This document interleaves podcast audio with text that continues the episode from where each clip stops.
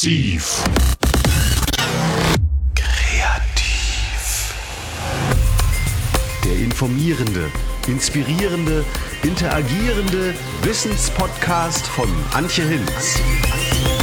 Herzlich willkommen bei Massiv Kreativ. Jugendkultur im Landkreis Ludwigslust-Parchim. Das ist das Thema, um das es heute geht. Was ist das Besondere in dieser Region? Wo sind interessante, identitätsstiftende Orte der Jugendkultur? Und wer sind die Menschen, die für Jugendliche etwas bewegen wollen? Was verbindet Jugendliche mit der Region und wie wollen sie im Landkreis die Zukunft gestalten? Diese und weitere Fragen habe ich kürzlich in Beutzenburg gestellt, an der Elbe und auf dem Kulturschiff Minna einige Interviews geführt im Rahmen des Workshops Wer ist wir? Wir sind wer. Der Kreiskulturrat Ludwigslust-Parchim hatte Akteure der kulturellen Jugendarbeit eingeladen, außerdem Künstler, Kreative und interessierte Bürgerinnen und Bürger aus dem Landkreis. Andrea Köster hat live gezeichnet und die wichtigsten Erkenntnisse grafisch bzw. visuell bebildert. Der Workshop fand im Rahmen des Programms Miteinander reden statt, unterstützt über zwei Jahre 1919-1920 von der Bundeszentrale für politische Bildung. Die von mir befragten Akteure stellen sich jeweils selbst vor. Ich heiße Carsten Willers, lebe hier auf dem Dorf, etwas außerhalb von äh, Beutzenburg. Habe selbst äh, drei Kinder im Alter von 14 bis 19 Jahren und bin wahrscheinlich auch deswegen auf die Idee gekommen, äh, Jugend in Anführungsstrichen Arbeit in meiner Freizeit anzubieten. Wie sieht das konkret aus? Erzählen Sie mal. Also was. ich habe ich hab hier angefangen auf der Minna, auf diesem äh, Kultur- und äh, Projektschiff mit äh, Förderschülern äh, Tischlerarbeiten auszuführen, weil ich auch Tischler bin. Und darüber bin ich auf die Idee gekommen, einen, einen Jugendtheater-Workshop anzubieten, den wir dann auch durchgeführt haben. Und daraus ist dann äh, das Elbkahn-Theater entstanden, das heute eine, eine Erwachsenengruppe hat und eine Jugendabteilung, die ich leite. Und die Stücke werden von den äh, Jugendlichen selbst entwickelt, die Inhalte, oder sind die feststehend? Ja, also das Thema, wir arbeiten ja regelmäßig mit äh, professionellen Regisseuren zusammen. Das Thema wird so in Abstimmung vorgegeben und dann wird es szenisch erarbeitet. Ähm, das sind dann auch meist jugendspezifische Themen natürlich. Und die Jugendlichen, die mit Ihnen handwerklich arbeiten, gehen die dann in, den, in die Proben und gucken, worum es überhaupt geht, und, um dann natürlich die, das Bühnenbild zu entwerfen. Wie funktioniert das? Also es ist eher so rum, ähm, dass die Jugendlichen wissen, dass wir ein Theaterangebot machen und es aber auch welche gibt, die gerne in dieser Gruppe wären, aber eben nicht auf der Bühne stehen wollen. Und mit denen mache ich dann, baue ich beispielsweise eine Bühne oder Stellwände oder was so handwerklich äh, vonnöten ist, sodass auch verschiedene Interessen abgedeckt werden. Bringen die denn schon irgendwelches Vor handwerkliches Vorwissen mit? Sicherlich unterschiedlich? Wenig, also wenig. Das ist äh, wahrscheinlich auch dem Handy geschuldet, dass, äh, dass viele mm, da nicht äh, vorbelastet sind, in Anführungsstrichen. Also das habe ich mit meinen Kindern auch nicht anders gemacht. Ich habe die nicht genötigt, bei mir auf dem äh, Hof äh, mitzuarbeiten. Das, äh, die sollen schon ihr eigenes Ding machen. Und dadurch kommt es, dass sie eben wenig Erfahrung haben, ja. Wie erfahren denn die Jugendlichen von Ihnen überhaupt, dass also, sie so ein Angebot machen über ihre Kinder auch? Spricht sich das rum? Ja, also das ist ähm, eine freundschaftlich zusammengesetzte Gruppe inzwischen, aus der natürlich die Älteren immer wieder aussteigen und Jüngere dann äh, Interesse haben, da mitzumachen. Ähm, wir, mm, diese Theaterstücke, die entstehen, die bieten wir dann den Schulen an als Schultheateraufführung. Das heißt, die kommen in unseren Raum, da sind mittlerweile haben wir 50, 60 Plätze und äh, da laden wir dann mehrere Klassen ein, das zu sehen an zwei, drei Tagen.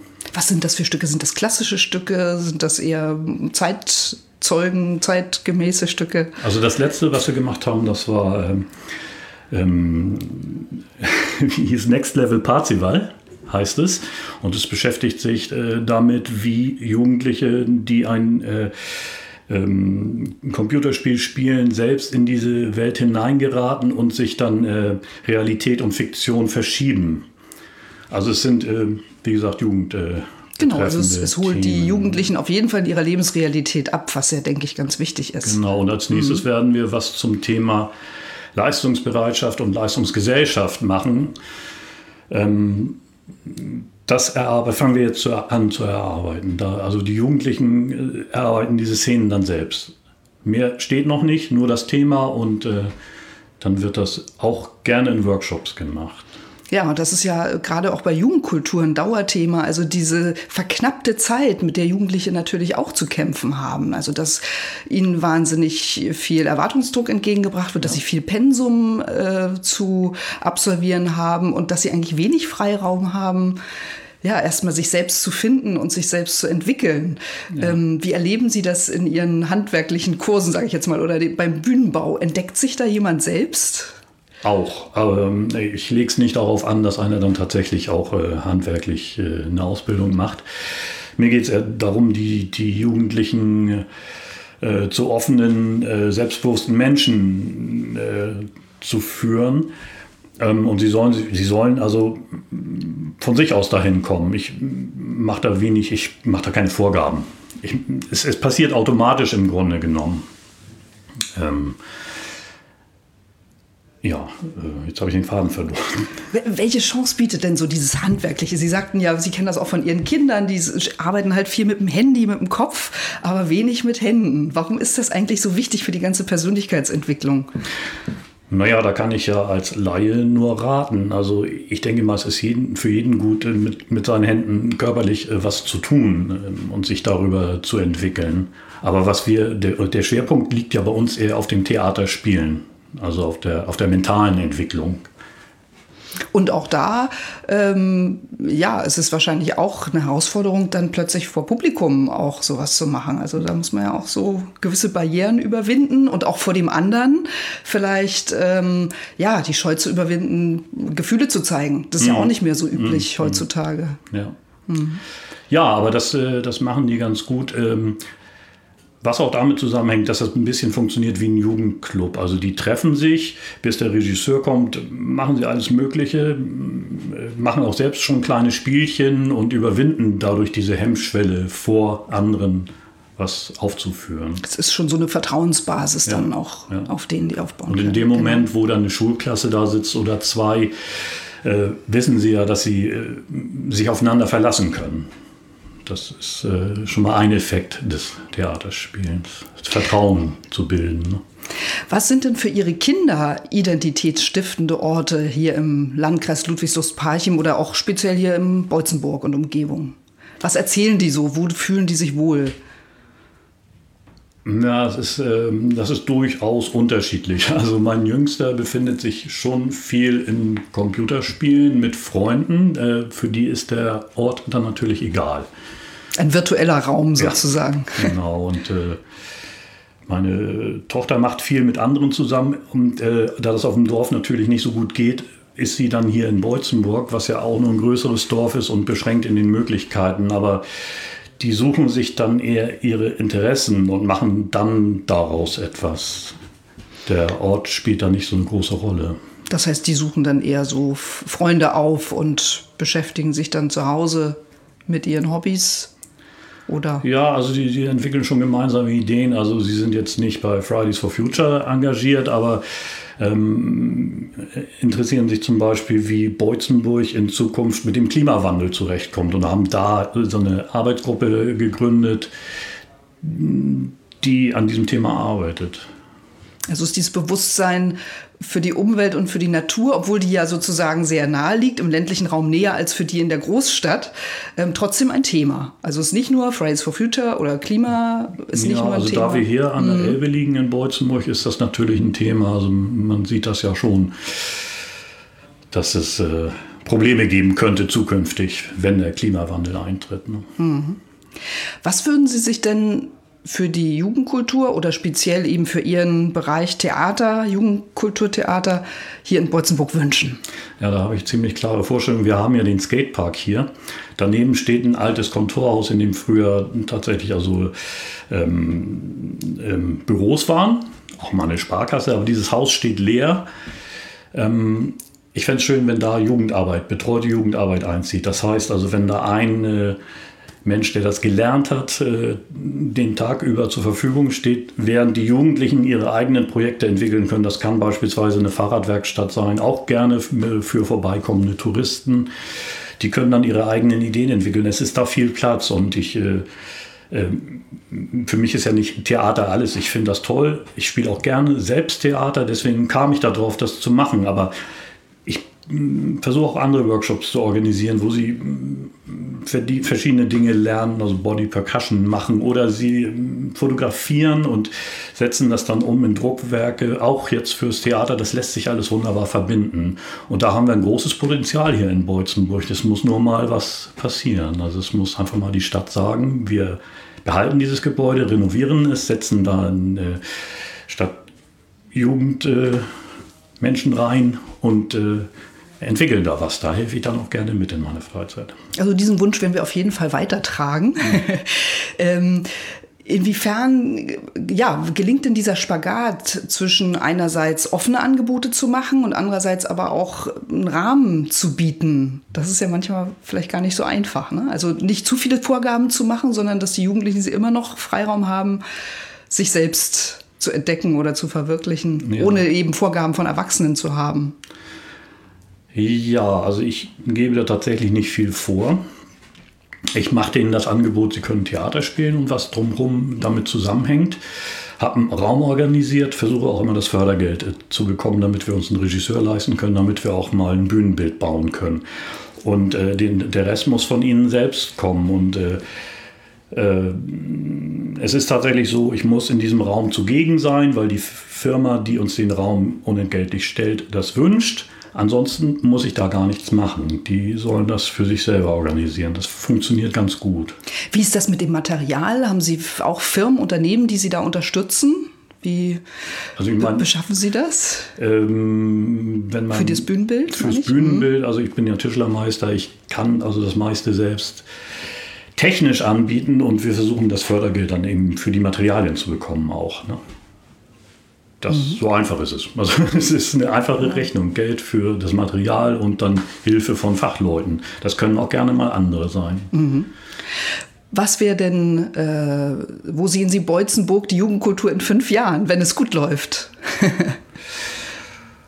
ja, also ich will ja nicht so böse sein, aber es kann eigentlich nur besser laufen. ähm, ich weiß es nicht. Ich beobachte ja selbst sehr und ähm, ich bin ja, wie gesagt, nicht ausgebildet als Erzieher oder ähnliches. Von daher wage ich da auch keine Prognose, wie sich die Jugend so entwickelt. Wenn sie tatsächlich ähm, nur chillen will, dann soll sie das tun. Aber es wird immer welche geben, denen man auch ein Angebot machen muss oder äh, sollte. Ähm, wenn sie keine Möglichkeiten haben, können sie auch nicht auf was anderes kommen. Also. Vielen Dank für ja, diese Einblicke in die Beutzenburger Jugendkulturszene. Mein Name ist Dörte Kien. Ich lebe im Landkreis Ludwigslust-Parchim, bin freischaffende Puppenspielerin und unter anderem auch Geschäftsführerin vom Landesverband der Freien Theater Mecklenburg-Vorpommern. Und insofern haben wir unsere, über unsere Theaterprojekte flächendeckend in Mecklenburg auch immer wieder mit Jugendlichen zu tun.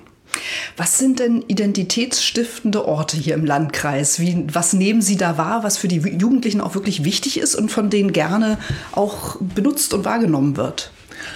Also für uns aus dem Theaterbereich ist natürlich ganz, ganz wichtig das Kinder- und Jugendtheater in Parchim, äh, weil das natürlich äh, gerade auch viel von Jugendlichen besucht wird, weil es auch über den Landkreis hinaus einfach auch Impulse setzt und so.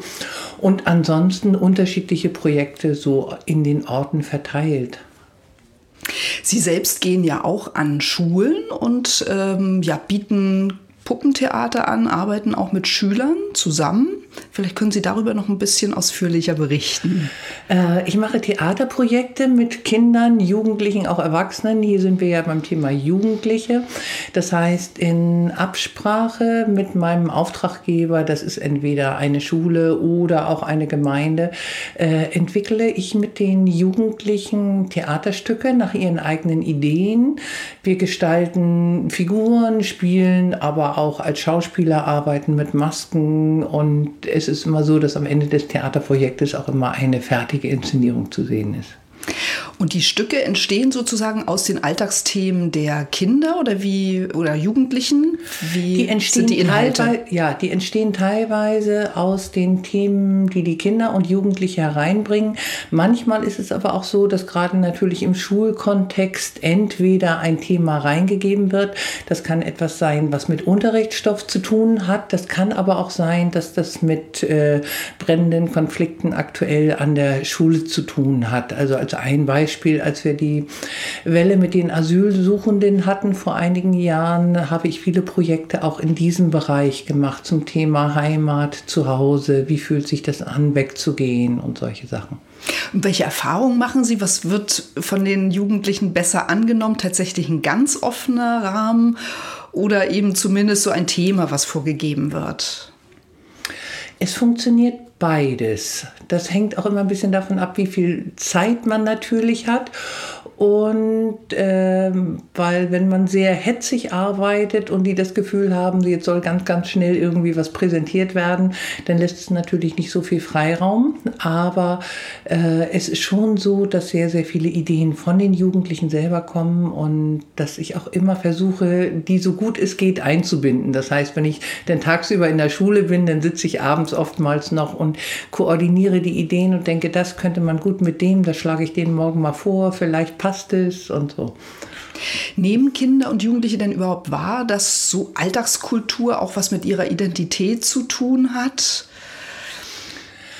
Ja, also das nehmen die schon sehr wahr. Und sie genießen es auch, wenn sie im Rahmen so einer Projekte mal, wie soll ich das sagen, so ein, ein Sprachrohr finden können, dass sie mal die Sachen, die sie beschäftigen, dass sie die mal ausdrücken können auf dem theatralen Weg, also sei es über Bewegung, sei es über Text, sei es über Gestaltung, da haben wir ja auch schon unterschiedliche Möglichkeiten. Und äh, das ist erstaunlich, wie differenziert viele Sachen wahrgenommen werden werden. Und ähm, das heißt, die Jugendlichen haben im Grunde auch freie Hand, sich zu entscheiden, ob sie eben lieber was ähm, schöpferisch Kreatives machen, also ein Bühnenbild, sage ich jetzt mal, oder ob sie lieber äh, mit Sprache arbeiten. Wie gucken, wie, wie finden sie überhaupt heraus, wem was liegt? Oder probieren die das, probiert jeder mal alles aus? Ähm, unterschiedlich. Also die letzten Projekte, die ich gemacht habe, da habe ich sehr, sehr viel mit Schattenspiel gearbeitet, weil ich damit sehr gute Erfahrungen gemacht habe. Äh, insofern, dass auch Schüler, Jugendliche, Kinder, das ist eigentlich egal, äh, die bisschen ängstlich sind, dann manchmal im Schatten mutiger arbeiten und äh, ich sag mal so aus dem Schatten ins Licht, dass man sie so Stück für Stück aus der Reserve lockt und das ist eigentlich von Tag zu Tag eigentlich auch mehr das Bedürfnis wächst, sich einbinden zu wollen. Ich würde jetzt gerne noch mal so einen Blick mehr von oben äh, äh, werfen. Sie sind ja äh, sozusagen Sprecherin für das freie Theater. Was hören Sie von Ihren Kolleginnen und Kollegen? Also wo sehen die eigentlich noch Verbesserungsbedarf in ihrer Arbeit? Was wird Ihnen da so angetragen an Themen? Äh, Verbesserungsbedarf für uns als Theater ist natürlich, dass es sehr schwierig ist mit den Auftrittsmöglichkeiten, mit den Spielorten in den kleineren Orten. Also das ist wirklich eine Krux, wo wir auch im, aktuell mit dem Land am Verhandeln sind, dass man überlegen sollte, ob kleinere Kulturinitiativen äh, eventuell eine Unterstützung bekommen können, wenn sie ein Theater in ihren Ort holen. Weil kulturelle Angebote auf den Dörfern, die sind eben auch sehr verbindend. Das bringt ein Dorf zusammen. Und wenn man einen Ort hat, in dem nichts mehr an Kultur stattfindet, dann fühlt man sich da auch manchmal sehr desolat. Also das ist für uns aktuell ein wichtiges Thema. Wie schaffen wir es flächendeckend, äh, Theaterangebote in Mecklenburg irgendwie zu halten? Im Grunde genommen geht es ja um soziale Orte auch, also Gemeinschaftshäuser wiederzufinden, also leerstehende Immobilien auch dahingehend umzunutzen. Also es Und ist so, dass wir mit ganz, ganz vielen äh, ja, Menschen in Bezug auf dieses kulturelle Angebot wirklich kooperieren. Das kann sein, dass die Räumlichkeiten der Feuerwehr genutzt werden oder die Kirchgemeindehäuser. In Kirchen wird, äh, finden Angebote statt, in den Schulen, aber auch manchmal findet sich irgendeine Kantine von einer Firma oder weiß der Himmel was. Man muss ja gucken, was vor Ort da ist. Mhm Welche jetzt ähm, kulturellen Angebote, unabhängig vom Theater, ähm, sind hier besonders identitätsprägend für, für den Landkreis Ludwigslust-Parchim? Also gibt es da irgendwie Dinge, wo Sie auch mitkriegen, dass Jugendliche sagen, ich bin stolz drauf, dass es das hier in Mecklenburg gibt, das äh, Festivals, was auch immer? Also, wie gesagt, jetzt nicht unbedingt hier im Landkreis, was natürlich wirklich herausragend ist, sind diese großen Festivals, die wir haben, Fusion und Attention die einfach einen unglaublichen Sog haben für junge Menschen. Also das ist eine Musik, das andere kleinkunstlastig.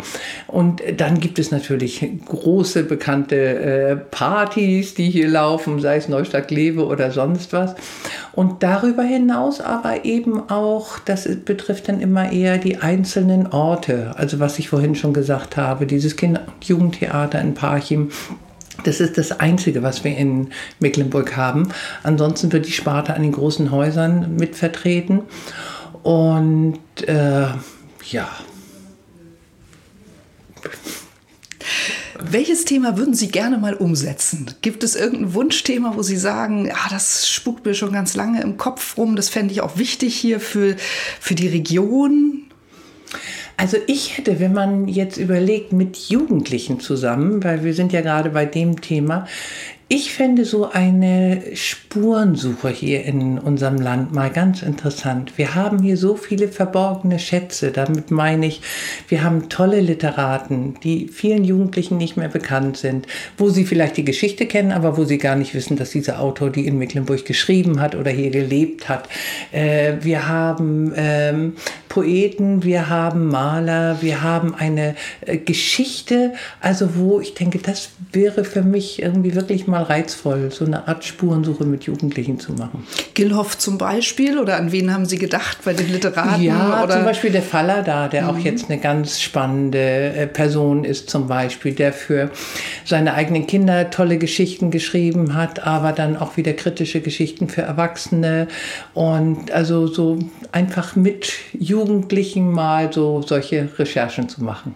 Wie könnte diese Spurensuche praktisch aussehen? Also Recherchen, äh, ganz klassisch. Ja, und dass man dann vielleicht, wie gesagt, ich komme vom Theater, dass man dann versucht, äh, ja, die zu einem Theaterstück zu bündeln oder es könnte ja auch sein, dass man äh, entweder widmet man sich einem Autoren oder man widmet sich mehreren und macht einfach so, äh, ja, vielleicht so ein Programm, was dieses Land einfach Tolles auch hat insgesamt. Ähm, was würden Sie sich wünschen? Was müsste es geben, damit junge Menschen vielleicht nach der Ausbildung, nach dem Studium hier auch wieder zurückkehren oder überhaupt ähm, hier bleiben? Wo fehlt es vor allem? Wo glauben Sie, ähm, müsste nachgebessert werden? Äh, es ist so, dass ich bei uns in der Region feststelle, dass erstaunlich viele zurückkommen, was mich sehr, sehr freut. Also das heißt, dass doch bei vielen jungen Menschen auch eine Verbindung zur, zu diesem Land, zu ihrer Kindheit und so weiter äh, gegeben ist. Und äh, darüber hinaus geht es natürlich um attraktive Arbeitsangebote. Es geht auch um eine gleichwertige Bezahlung, wie in anderen Bundesländern auch. Es geht auch um eine lebendige Kultur, dass man nicht ewig weit fahren muss, damit man ins nächste Kino oder Theater kommt. Äh, also auch um diese Sachen, bezahlbaren Wohnraum. Davon haben wir im ländlichen Bereich zumindest sehr viel, in den Städten auch nicht unbedingt. Und warum lieben Sie hier? Warum haben Sie sich entschieden, hier zu bleiben und nicht irgendwo anders hinzugehen in die Metropole? Was lieben Sie auch so am ländlichen ich Raum? Ich mag dieses Land einfach. Es, äh, es ist so auf der einen Seite sehr, ich mag diese Bodenständigkeit, parallel dazu diese Offenheit, die herrscht. Äh, ich habe das Gefühl, es gibt die Möglichkeit, sehr, sehr viel auszuprobieren. Ich treffe auch sehr viele aufgeschlossene Menschen. Äh, es ist ja, es ist wunderbar von der Landschaft. Also Gibt's also ich gehe hier nicht mehr weg. Gibt es einen Lieblingsort als letzte Frage sozusagen? Äh, ich bin sehr gerne da, wo ich wohne. Das heißt, ich bin im Landkreis Ludwigslust, wohne in einem kleinen Ort, der von der, zu der Gemeinde Zarentin gehört. Da haben wir den wunderbaren Schalsee. Und äh, dieses, dass man im wahrsten Sinne des Wortes, wenn man im Sommer schwimmen geht, kann man auftanken und äh, ja, Leben genießen. Dieser klassische Spruch, man lebt da, wo andere Leute Urlaub machen. Ne? Ein großartiges Schlusswort. Herzlichen Dank.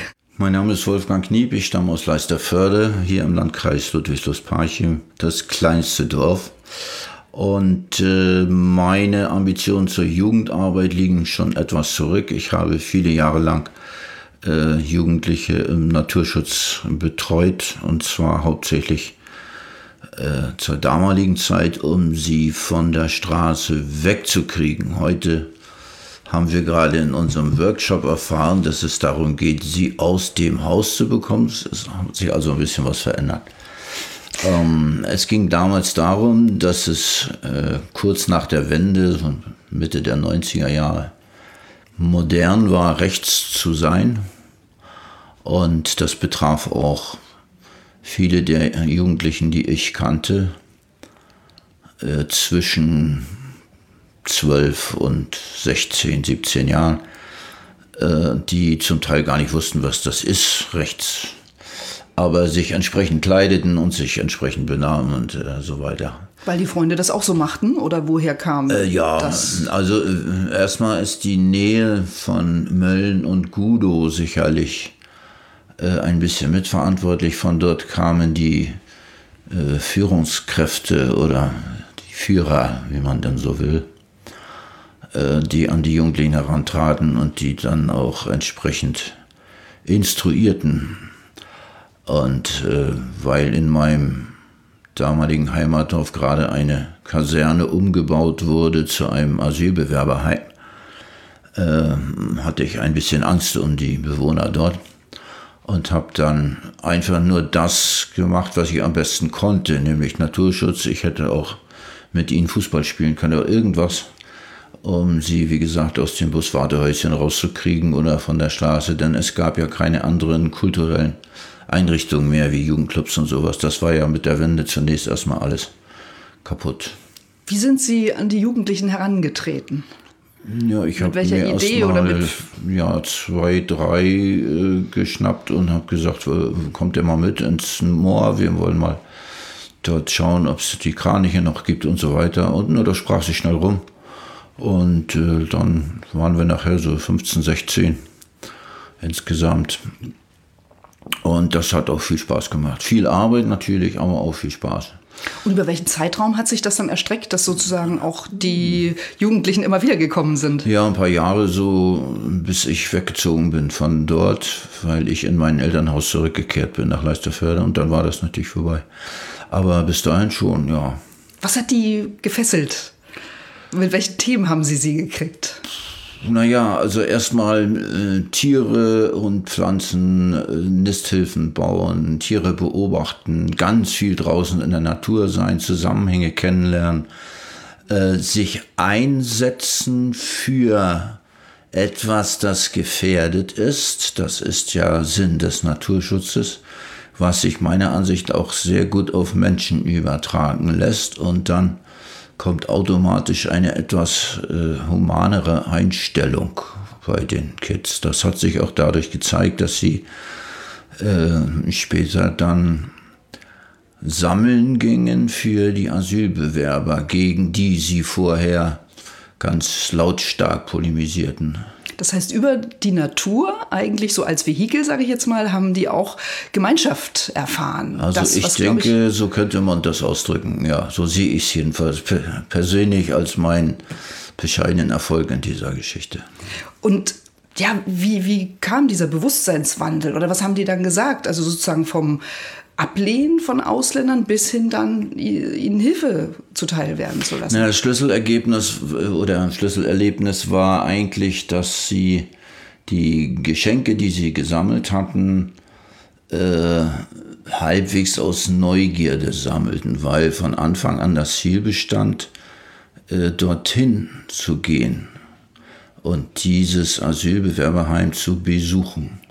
Das haben wir natürlich über den Träger und über die Security alles klargestellt. Aber ich habe dann auch den Fernsehfunk informiert und so konnten die Kittys sich abends dann im Nordmagazin sehen und wurden interviewt und so weiter. Das war, fanden sie natürlich schon mal klasse. Aber sie haben dort reingeschaut und haben Menschen, von denen sie vorher nur über ihre neuen Führer etwas gehört haben, persönlich gesehen und kennengelernt und haben ihre Lebensumstände erfahren und haben gesehen, dass sie dort ziemlich äh, bescheiden untergebracht waren und nicht etwa so, wie sie das gehört hätten. Denn äh, denen wurde ja alles in den Arsch gesteckt und die nehmen uns die Arbeitsplätze weg und all solche äh, merkwürdigen Slogans tangierten damals. Ja, das war es eigentlich so äh, bei diesem Projekt. Und so bin ich auch viele Jahre beim Naturschutz geblieben, auch in meinem neuen Ort. Dort ging es aber nicht vordergründig um Jugendliche, sondern um äh, Menschen, die einander hassten, Naturschützer und Jäger zum Beispiel, zusammenzubringen. Also eine ganz ähnliche Geschichte eigentlich, bloß mit Erwachsenen. Ich habe dann später aber trotzdem noch ein Jugendprojekt auch äh, selber geleitet. Da ging es darum, Jugendliche aus Wittenburg, also in der Ex-DDR, und aus Büchen in der Ex-BRD zusammenzuführen, um in einem zweijährigen Projekt mal vor Ort zu recherchieren, wie war das Leben an der Grenze, Ost wie West. Und das war natürlich sehr interessant, weil die Schüler im Geschichtsunterricht äh, wenig über ihre eigene Region erfahren haben und so jetzt auf Suche ging nach Zeitzeugen und so weiter. Die Begegnungen zwischen diesen beiden Schülergruppen waren auch sehr interessant. Die fanden immer auf neutralem Gebiet statt, also bei mir zu Hause, wo sie dann ihre Sachen zusammengetragen haben und äh, vorgestellt haben, was sie, wen sie interviewt haben und zu welchen Themen und so. Gab es da sozusagen auch ein Vorher, Nachher? Also vielleicht am Anfang, welche Vorurteile habt ihr oder wie denkt ihr über die Leute im Osten ja, oder im Westen? Natürlich, ja, die haben sich sehr, sehr stark auch äh, mit diesem Problem auseinandergesetzt und dadurch, dass sie mh, diese Zeitzeugen interviewt haben und zwar auf beiden Seiten der ehemaligen Grenze, dann auch eine ganz andere Sicht gekriegt auf diese Dinge und vor allen Dingen sehr, sehr viel erfahren. Denn das war ja, mh, lag ja in einer Zeit, in der sie noch nicht da waren. Nachwendende Kinder und für die ist also die Zeit vor der Wende so weit weg wie für uns die Steinzeit oder so, ne? so etwa. Aber Zielvorgabe war auch einen halbstündigen Dokumentarfilm zu machen. Das haben die auch gemacht, haben selber das Drehbuch geschrieben, haben selber ausgewählt, welche der über 20 Zeitzeugen, die sie gefunden und interviewt hatten, nun in dem Film vorkamen und so weiter. Und das war schon grandios. Sind Ihnen da noch irgendwelche Wortmeldungen so in Erinnerung, äh, da, was die Jugendlichen gesagt haben? Da, ich habe immer gedacht, das wäre so, aber eigentlich ist es ja so. Jetzt habe ich wirklich gelernt, dass es ganz anders war. Ja, na, das Interessante war, dass die äh, Jugendlichen ein Abschlussprojekt noch dranhingen an dieses, nämlich ein Museum aufzubauen, die Ausstellungsgegenstände gehören der Stadt Beutzenburg und die wollten das Museum oben am Vier dort weghaben und haben äh, aus rein aus organisatorischen Gründen äh, uns das angeboten und wir haben es dorthin gestellt, wo es ursprünglich auch stand, nämlich Teile der alten Grenzanlagen, sehr viele. Und hier oben in Beutzenburg äh, gab es Führungen durch dieses Freilichtmuseum. Die gibt es bei uns nicht, sondern das wird selbsterklärend gestaltet. Das heißt, es mussten Texte her. Und die haben alle die Schüler selbst recherchiert und entworfen. Wir haben natürlich noch ein bisschen drüber geguckt, bei Rechtschreibung und so, aber der Entwurf für die gesamte Beschilderung aller Grenzanlagen dort äh, stammt von den Schülern selbst und steht bis heute. Und das ist, da können die stolz drauf sein und sind es auch. Gibt es noch Begegnungen? Also wie nachhaltig ist das? Oder haben Sie noch Kontakt sowohl mit den Schülern damals aus dem Naturprojekt als auch aus dem Ja, also mit den Naturschutzleuten schon deshalb, weil sie zum Teil äh, Jäger geworden sind und jetzt hier Jagd auch so zu betreiben versuchen, wie sich's gehört, also weitmännisch und damit auch naturschützerisch. Äh, aus an, von anderen weiß ich, dass sie auch in diesem Genre sind. Einer ist an der TU Dresden, Wolfsbeauftragter und so weiter. Und von dem Grenzprojekt, da lässt sich ab und zu noch mal jemand sehen, wenn er zufällig in der Gegend ist und noch mal guckt, steht das noch alles und so und dann schwatzen wir ein bisschen. Interessant ist ja auch, dass die Schüler am Schluss, wenn sie es dann wollten, ein Zertifikat bekommen haben als Touristenführer für das Thema deutsch-deutsche Grenze in dieser Region. Da haben die von der Kreisvolkshochschule bekommen. Und man kann als Touristikunternehmen, als Busunternehmen oder so, äh, sich eine Führung äh, holen und dann steigt also einer von diesen ehemaligen Jugendlichen, inzwischen sind die meisten ja auch schon erwachsen, äh, dazu und weiß über die Region ganz viel zu erzählen, weil er selber das ja mit recherchiert hat. Also es ist auch eine echte Wertschätzung sozusagen ja. ihres Wissens und dass sie dann auch weitergeben können. Durchaus. Genau. Was wünschen Sie sich denn für die Jugendarbeit im Landkreis? Was könnte noch besser werden? Oder wo gibt es Leerstellen? Also ich glaube, dass die Form der Antragstellung für Fördermittel sehr kompliziert ist und durch kleinere Institutionen oder gar einzelne ehrenamtliche Leute einfach gescheut wird. Ganz ohne Geld und nur mit Engagement geht heute gar nichts mehr. Es ginge ganz bestimmt mit viel weniger Geld und viel mehr Engagement. Aber es fehlt sehr häufig an der Zeit und das große Manko ist ja, dass 30 Jahre nach der Wiedervereinigung es immer noch ein sehr starkes Lohngefälle gibt zwischen den beiden ehemaligen deutschen Staaten, so dass hier ganz viele junge Leute weggehen, manchmal sogar wegziehen, nicht nur zur Arbeit in die Altbundesländer, und umgekehrt hier sehr viele Leute sich ansiedeln, die nicht mehr im Arbeitsprozess sind. Ähm, und das ist natürlich schwierig für die Jugendarbeit. Ja, mein Name ist Carola Borchers. Ich wohne im schönen Landkreis Ludwigslust-Parchim in Malles und ähm, bin Vorsitzende des Jugend- und Kulturvereins Wanzeberg e.V. Und wie der Name schon sagt, kümmern wir uns um äh, Jugendförderung und Kulturförderung in der Region. Kann ich jetzt bald sagen, ja, wir haben im ganzen Amtsbereich zu tun. Und wie sieht diese Arbeit ganz praktisch aus? Vielleicht können Sie es an Beispielen ein bisschen lebendiger erklären? Ja, also gut, äh, Grund der Gründung des Vereins war eigentlich, dass wir äh, äh, Fördermittel eingeworben oder Spenden eingeworben hatten bei der Sparkasse zum Beispiel. Wir haben einen wunderschönen Schulwald gehabt. Schon zu DDR-Zeiten wurde der oft besucht. Äh, zum, mit den Kindern, um Bäume zu bestimmen, Gräser, was weiß ich, äh, Pilze zu sammeln und solche Sachen. Und haben dort einen kleinen Lehrpfad gehabt und der war nun schon in die Jahre gekommen und äh, hatten uns jetzt vorgenommen, mit der Schule, mit dem Hort äh, und den sonstigen mit den Bürgern im Ort diesen Wald wieder ein bisschen aufzupeppen, eine kleine Hütte zu bauen, ein kleines Feuchtbiotop anzulegen und alles, was man so an Natur und so da gut etablieren kann. Und das fand die Sparkasse ganz toll und hat gesagt, wir geben euch 5000 Euro. Und dann haben wir gesagt, ja, okay, äh, her damit. Und dann haben die gesagt, ja, wir brauchen aber einen ähm, Verein, der auch ähm, berechtigt ist, Spenden anzunehmen und ja, also einen gemeinnützigen Verein. Und den haben wir vergeblich gesucht im Ort. Und dann haben wir gesagt, na gut, dann gründen wir schnell einen Verein und dann machen wir das. Das war also unser erstes großes Projekt. Wir haben also, der heißt Unser Wald für Jung und Alt. Und der läuft inzwischen, also da sind die Nordic Walker unterwegs, da sind die BMX-Räder unterwegs, da sind ähm, Kaffeetrinker unterwegs, weil wir haben natürlich pfiffigerweise fünf Minuten Fußweg davon entfernt ist die Schule.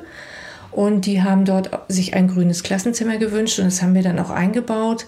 Und da lässt sich auch wunderbar an den Schulbänken und Tischen äh, Kaffee trinken. Also Das heißt, unter freiem Himmel findet dann der Super, Schulunterricht ja. Mhm. statt. Und äh, wie ich höre, das wäre nämlich meine Frage gewesen, inwiefern dieser äh, Wald äh, angenommen wird von den Bürgern. Das scheint ja der Fall zu sein. Ja, ja, also er ist total ortszentral, muss man dazu sagen. Und ähm, ja, wie gesagt, dieses grüne Klassenzimmer und da kommt dann immer auch mal zufällig einer mit seinem Hund vorbei und so ist natürlich für die Schüler sehr interessant auch.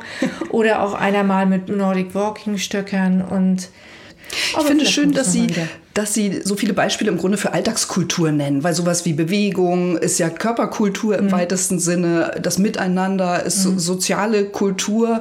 Also das macht deutlich, dass eigentlich auch Jugendkultur nicht unbedingt Hochkultur sein muss, gerade im ländlichen Raum. Ne?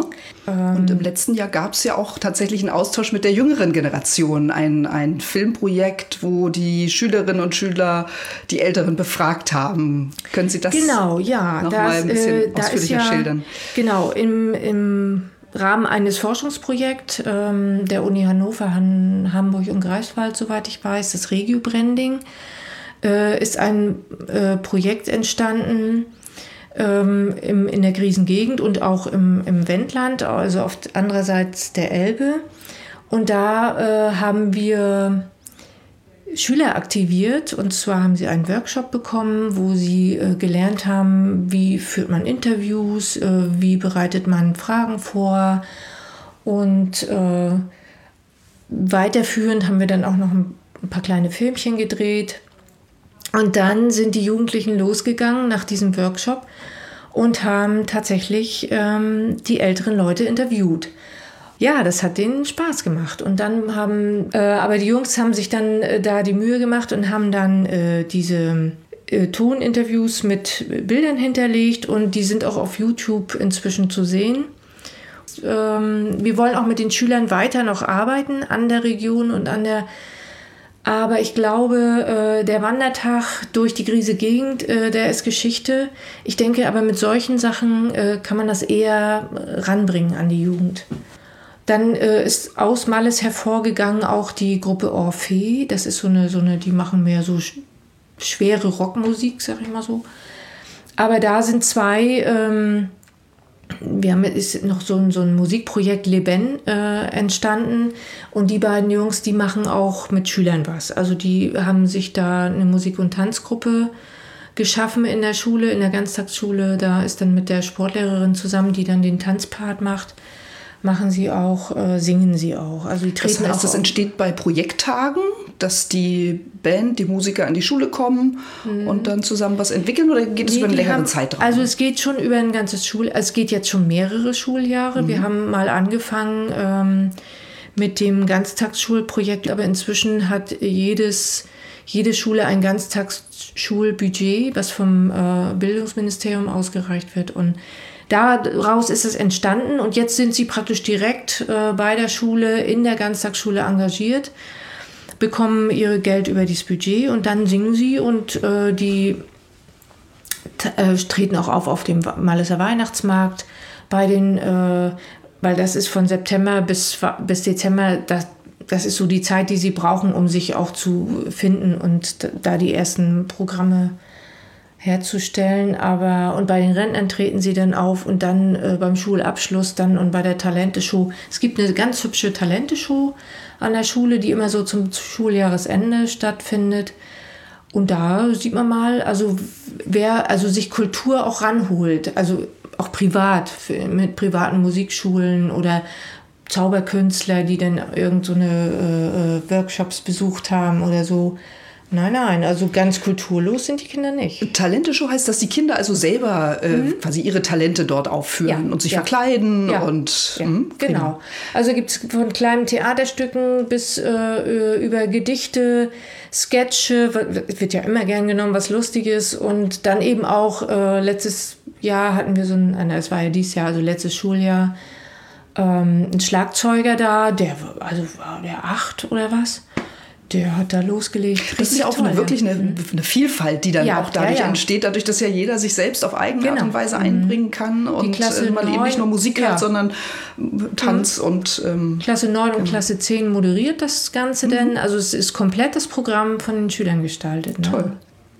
Das ist doch ein schönes Schlusswort Ja. und sozusagen eine Aufgabe an die Politik, äh, ja, mehr einfach auch im ländlichen Raum zu investieren für diese Digitalisierung. Ja, wäre schön. Herzlichen das, Dank. Ja, also und einen Schlusssatz möchte ich noch sagen. Also das ist auch so eine Sache, wenn wir sagen, wir wollen, dass die Jugendlichen nach ihrer Ausbildung, Studium und was auch immer, dass sie wieder zurückkommen. Das ist eine Grundvoraussetzung, dass sie auch das, was sie in Großstädten oder in anderen Regionen kennengelernt haben, dass sie das auch zu Hause finden wieder. Ja, mein Name ist Wolfgang Vogt. Ich lebe äh, in äh, Pampin und in Schwerin. Pampin ist ein kleiner Ort äh, südlich der Autobahn Hamburg-Berlin. Und dort gibt es das Kulturforum Pampin, das ich zusammen mit meiner Frau aufgebaut habe. Das hat drei Schwerpunkte. Einmal Kulturvermittlung für zeitgenössische Kunst, Regionalentwicklung, äh, Konzepte für die Gegend äh, entwickeln, die äh, peripher ist und also Probleme hat. Und das dritte ist Angebote für das Training von Kompetenzen für Jugendliche, damit sie nicht in die Gewalt hineingeraten äh, und Extremisten nicht auf den Leim gehen. Sie haben dafür auch ein spezielles Programm entwickelt. Wie heißt das? Äh, Wir haben für den Bereich äh, gegen Gewalt äh, ein Konzept, das seit 20 Jahren durchgeführt wird. Das ist eine Wanderausstellung mit zwei Schwerpunkten. Einmal Gewalt, wie entsteht sie, was sind die Folgen von Gewalt und wo findet sie statt. Und der zweite Schwerpunkt ist eine Ausbildung, ein Ausstellungsschwerpunkt. Äh. Äh, Wie geht man konstruktiv so mit Konflikten im Alltag um, dass Gewalt keine Rolle spielt? Und wie sieht diese Ausstellung konkret aus? Sind das Texte, sind das Fotos, sind das Rollenspiele? Die Zielgruppe sind ja Jugendliche, nehme ich an. Zielgruppe sind Jugendliche zwischen 10 und 18 Jahren. Und äh, die Ausstellung selbst äh, hat so begonnen, dass sie als eine stationäre Ausstellung äh, auf Infotafeln mit entsprechenden Medien, TV und äh, anderen äh, angeboten wurde. Zunächst auf der Burg Kühndorf. Der Hintergrund war das Massaker in Erfurt, ein Amoklauf von einem Jugendlichen, der viele Mitschüler getötet hat per Schusswaffe. Und da haben wir gesagt, man muss etwas tun, haben diese Ausstellung kreiert. Die hat sich seitdem dann entwickelt, ist über die Zeit in zwei große Kühlcontainer äh, eingebaut worden. Der eine rot, Gewaltthematik, der andere blau, Konfliktthematik. Und diese Kühlcontainer sind dann von Schule zu Schule auf Anfrage äh, also rumgereist, immer mit einem Begleitprogramm versehen. Und das, äh, also was ist da genau zu sehen in, in diesen Containern? In dem roten Container äh, sind Informationstafeln darüber, wie entsteht eigentlich Gewalt. Was sind Hintergründe? Immer äh, so äh, jahrgangsgerecht, also ja, so, dass Heranwachsende da was mit anfangen können. Also zum Beispiel über Missverständnisse im Alltag, über. Vorurteile. Äh, Vorurteile, na, üble Nachreden, Neid, Beschimpfen, äh, Fäkaliensprache, äh, ähnlichen. Und das verdichtet sich dann. Das eskaliert oft, also eine Eskalationsspirale äh, zwischen Akteuren. Und irgendwann, wenn man nicht aufpasst, äh, knallt es und dann ist die Gewalt da und dann wird es immer komplizierter. Und äh, Gewalt ist damit eine Art Entgleisung. Und um das Entgleisen zu verhindern, äh, versuchen wir dann im blauen Container zu sagen, also der Konflikt ist ein langer Prozess, der entsteht, der eskaliert, wenn man nicht aufpasst, der explodiert in die Gewalt hinein. Und was passiert danach? Was, äh, die Nachsorge ist dann genauso wichtig wie die Vorsorge, um das zu verhindern. Und um den Heranwachsenden klarzumachen, dass in Beziehungen immer wieder Konflikte auftauchen, man sehen sollte, dass sie zivilisiert bearbeitet werden, also ohne Anwendung von Gewalt. Und Gewalt fängt in der Sprache an, ist auch psychische Gewalt, unter Druck stellen, äh, üble Nachrede, äh, verraten, verpetzen, äh, Mobbing machen, Stalking machen, bis hin zu äh, richtig schwerer körperlicher Gewalt.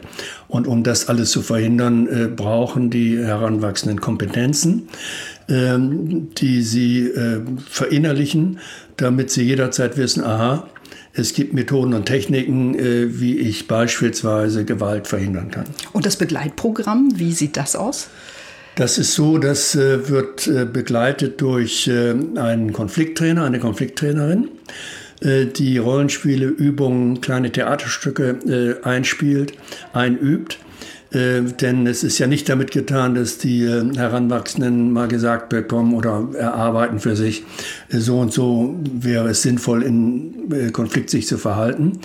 Äh, wenn man das nur verbal sagt oder einmal gehört hat, ist das ja noch nicht verinnerlicht. Man das muss es heißt, selbst ausprobieren. Muss das probieren, muss das trainieren auch wiederholen, er muss das besser werden lassen äh, im eigenen Verhalten, muss das zu seinem Repertoire im Verhalten äh, werden lassen. Und das heißt, äh, diese äh, Ausstellung äh, wandert von Schule zu Schule. Insgesamt sind es, glaube ich, jetzt an die 100 Schulen oder Sportvereine oder Kirchen oder andere äh, Institutionen, wo Heranwachsende zusammenkommen, gewesen. Und mm, es ist so, dass die Schule das umsonst bekommt. Das ist ein gefördertes Programm äh, Landespräventionsmitteln. Und äh, die Schule verpflichtet sich aber, das Thema dann in der gesamten Schule zu einem Schwerpunktthema innerhalb des Vierteljahres zu machen, in dem die Ausstellung bei Ihnen ist, bei ihr ist.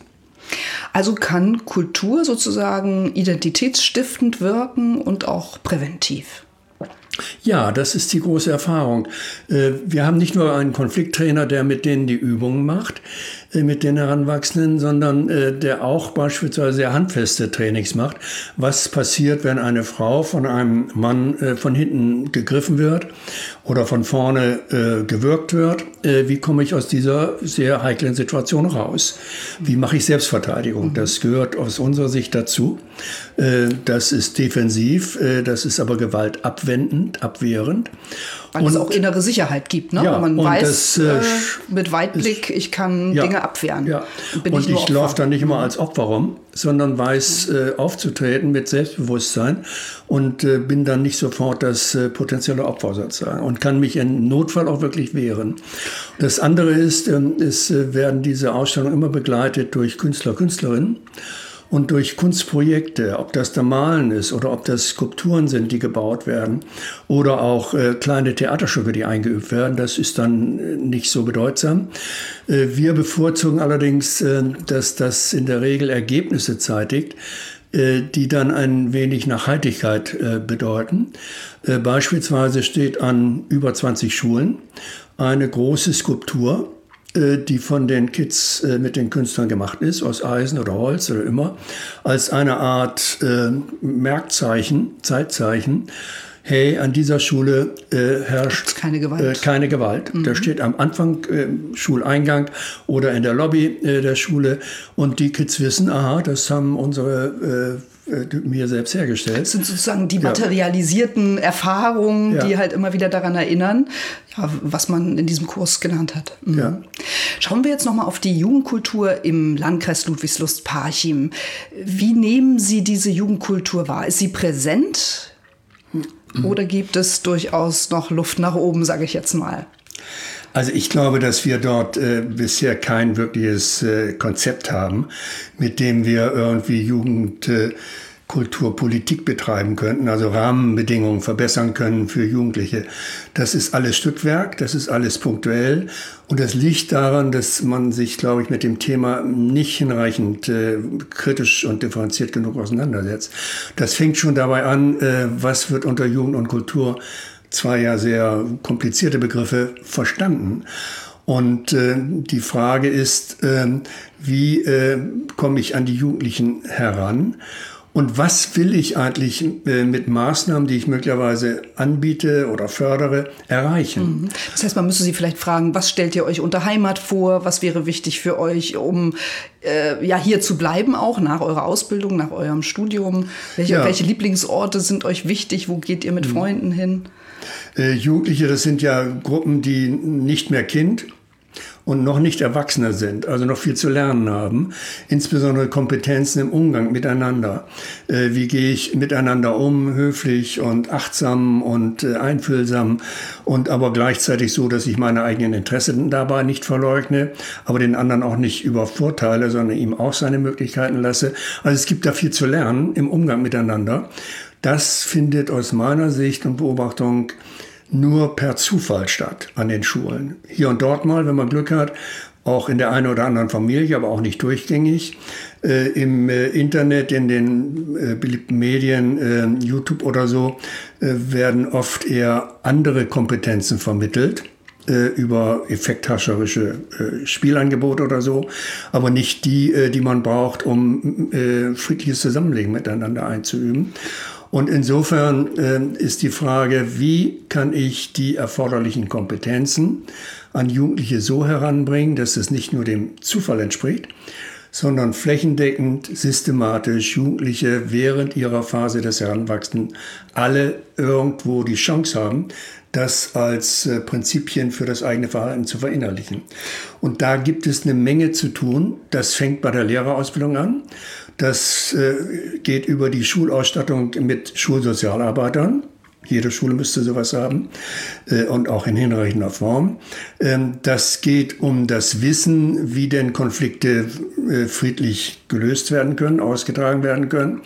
Und das äh, geht darüber hinaus, äh, äh, Schüler sozusagen so für Kunst und Kultur zu begeistern, dass sie merken, hey, das ist ja toll, wenn ich selbst was mache, macht das ja noch mehr Spaß, als wenn ich das kaputt haue. Und ich denke, es geht auch darum, klarzumachen, dass es nicht nur um Hochkultur geht, sondern um Nein. Alltagskultur. Also sowas wie Brotkultur, sage ich jetzt mal, oder ja. Genossenschaftsidee ist immaterielles Kulturerbe, Alltagskultur, gelebte Kultur. Ähm, das heißt, vielleicht müsste den jungen Menschen auch bewusster gemacht werden, dass also die Kultur nicht nur elitär ist und abgehoben, sondern mit ihrer unmittelbaren Lebensumgebung zu tun hat. Wobei ich immer denke, man sollte das eine nicht gegen das andere ausspielen, aber das ist ja auch ähm, in der Frage nicht angelegt. Und äh, das geht nicht um die Vermittlung von Hochkultur. Das kommt dann von ganz alleine, wenn Jugendliche den Einstieg gefunden haben in ihrer Lebensphase. Als Beispiel äh, muss das, finde ich, immer praktisch machen, sonst kommt man da gar nicht voran das nur theoretisch lässt. Ähm, ich lebe in einem Ortsteil von Ziegendorf. Ziegendorf ist ein sehr langes, hässliches äh, kleines Gemeindedorf mit 500 Einwohnern. Und da gab es ganz viel Streit in der Vergangenheit, äh, bis hin zu Kloppereien und Prügeleien auf Dorffesten, richtig auch massiver Art. Und ähm, es gibt Leerstand, jedes dritte Haus ist praktisch nicht mehr bewohnt. Es gibt Vandalismus, Fensterscheiben kaputt, Türen eingetreten, beschmiert, alles äh, zerhackt. Und äh, ein trauriger Anblick, wenn man da durchfährt und die Gewalt ist neben einem sozusagen äh, selbst gemacht, äh, insbesondere von den Heranwachsenden, die sonst keine Angebote haben. Es gibt keinen Jugendclub, äh, noch nicht mal Sportverein. Da haben wir das so gemacht, dass wir äh, in der äh, Schule, in der sie sind, in Marnitz, mit Künstlern zusammen ein Projekt entworfen haben, äh, uns Platten haben zuschneiden lassen, die so groß sind wie die Fensteröffnungen. Dann wurden Themen mit den Jugendlichen verabredet. Welche Themen wollen wir hier visuell mal per Malerei oder Sprayerei oder was immer äh, auf die Wände äh, bringen, auf die Platten bringen? Das wurde gemacht. Und dann haben die Jugendlichen diese Platten selbst im Dorf bei den zerstörten Häusern mit den zerstörten Fensterscheiben angebracht. Jetzt gibt es eine Straßengalerie in Ziegendorf. Man geht da durch und fährt da durch und sieht ganz viele Bilder mit Themen. Wie ist das bei den anderen älteren Erwachsenen angekommen? Ja, die haben zunächst mal sehr gestaunt und haben gesagt, was sie immer sagen, was soll denn das hier? Und das hätten wir nie gemocht und so.